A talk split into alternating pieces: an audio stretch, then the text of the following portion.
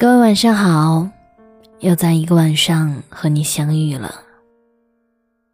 我是伟伟，每晚十点在公众号十点听他说，用我的声音陪你说晚安。一个多年的女友准备结婚，两个人买房、装修、买家具，几乎掏空了所有的积蓄，并且因为审美和品味的不同，没少吵架和冷战。婚礼还没举行，两个人都疲惫不堪。女友跟我说，不打算挑戒指了。随便买一对，婚礼上做做样子就好了，反正现场没人能看出真假，婚后未必也会戴。我建议他不要敷衍自己，用心去挑一对，哪怕不是什么名牌，哪怕没有多大的钻，用心去挑选一对，刻上你们的名字和纪念日，是专属于你们的仪式感。也许有一天，你在生活的鸡毛蒜皮里浸泡，在婚姻的油腻和琐碎里忽然感到疲惫，或者他让你顿时生出失望。你望着窗外的白月光，陷入深刻的自我怀疑：怎么当初白玫瑰一朵，就变成了衣服上恼人的饭粘子？请相信，围城人生难免生出倦怠时分。这时，你看着手里的结婚戒指，他会提醒你，当初你为什么会选择嫁给这个男人。他会提醒你，你们当初那些轻盈浪漫的日子，以及你怎样被这个男人打动，有过怎样执子之手与子偕老的美好愿景。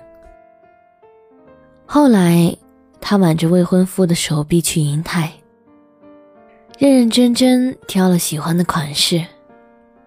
钻石没多大，但男人足够诚意，说：“挑你喜欢的，不要想着省钱。”其实我结婚那年，也没什么钱。吕同学知道我喜欢某个牌子的钻戒。订婚仪式之前，把我带到中关村那家品牌店，说：“我卡里还有三万，不够的话，把股票里的钱转出来。”我只挑了一个三十分的经典款，说：“等你有钱了，给我换大的。”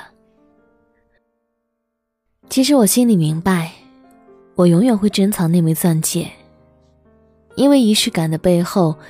是爱和成全。因为缺乏仪式感，很多人不屑的撇嘴。婚姻哪有那么浪漫？做了父母之后，都忘记了怎么做夫妻。我认识的另一个姑娘，刚升级为妈妈的前两年，也是一心扑在伟大的育儿工作，眼里心里只有宝宝最大。那一年的结婚纪念日。丈夫西装革履，订了高级餐厅，她却没有化妆，随便扎一件衬衫。丈夫眼里的光芒顿时暗淡下去，说：“请你好好打扮一下，可以吗？这是我们两个人的纪念日。”哎，她一开始很烦，觉得有必要这么麻烦吗？你知道我每天有多忙多累吗？无奈，在丈夫的要求下，她换了长裙，涂了口红。两个人开车去全城最好的旋转餐厅吃晚饭。他还收到一束精心定制的玫瑰。那一刻，望着窗外的熠熠星光，他忽然泪盈于睫。原来，婚姻里的仪式感，是一种被需要感。是将双方从家庭角色和日常事务里抽离出来，互相对视，彼此链接，重新找回爱和依恋。那年之后，他们每年的纪念日都会放下孩子，放下作为父母的身份，牵手去赴一个只属于他们彼此的约会。我觉得这样的仪式感真的很棒，因为只有父母彼此相爱、真诚沟通的家庭，才会养育出真正快乐的、有爱滋养的孩子。婚姻中的仪式感，让我们学会在为生活奔波、为五斗米折腰的现实人生里，依然保留一个诗意的、浪漫的远方。我小时候很喜欢吃鱼。我妈就和市场上卖鱼的小贩混得很熟。有一天中午，我放学回家，看我妈做的是排骨，却吵着要吃红烧鱼。我妈无奈就给小贩打电话，结果电话那头小贩说：“不好意思啊，大姐，陪我老婆过生日，所以今天不出摊儿。”我的朋友严酱，父母都是普通的工薪阶层。有一次，妈妈想要去参加一个同学会，逛街的时候看上一件很贵的大衣，没有舍得买。爸爸却偷偷回去给她买下来，当做礼物送给妈妈，花掉他半年的积蓄。他很开心，看到妻子穿那件很贵的大衣去参加同学会，他觉得他应该给她那样的仪式感。现在想来。忽然被这凡尘里最普普通通的人们感动。哪怕生活艰辛，我们在日夜劳作里忘记了抬头看看月亮，却依然不愿怠慢。那些特殊的时刻，那个值得陪伴和纪念的良辰和爱人，在这份仪式感的映照下，那些平日里的辛苦、委屈和沉重。得以被释放和安抚。童话里，小王子问狐狸：“仪式是什么？”狐狸说：“它就是使某一天与其他日子不同，使某一刻与其他时刻不同。仪式感是对生活的郑重，它提醒我们生命中重要的人和时刻，并从中感受到爱、希望。”和生生不息的力量。文章分享完了。想到过几天就是我和先生相爱一周年的日子，在这一年里，我们经历了很多事。我们感恩缘分，让我们遇见了彼此。感谢你，能够支持我，自己出来创业。每当我教课。每晚录音维护公众号的时候，看一看身边的你，都感觉到特别的暖。遇到你之后，我的生活充满了仪式感。感谢作者李娜。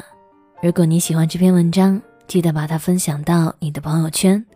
欢迎关注公众号“十点听他说”，我是微微。我站在原地等你回来。若下你归来，停站，在犹豫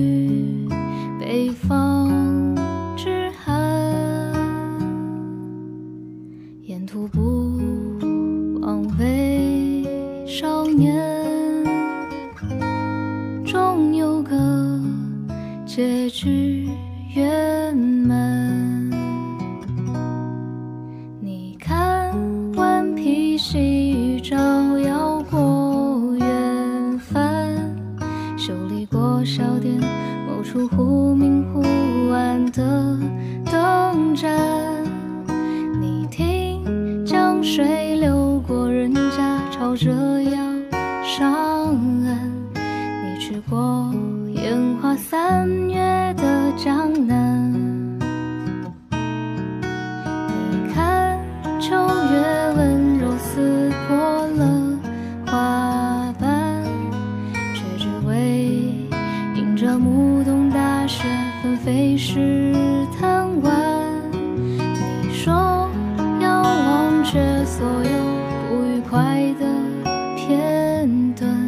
把美好事物纯真的走。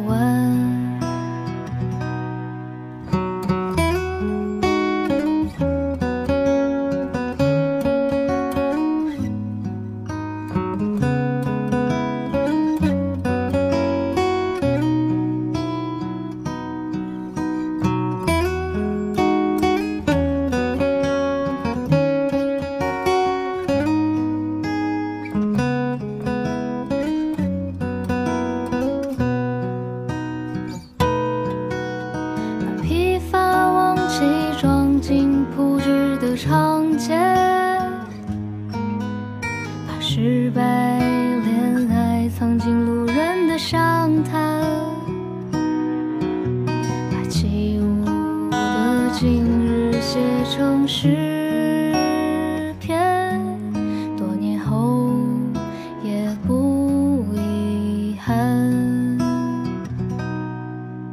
把无畏顺风融进街边的早餐。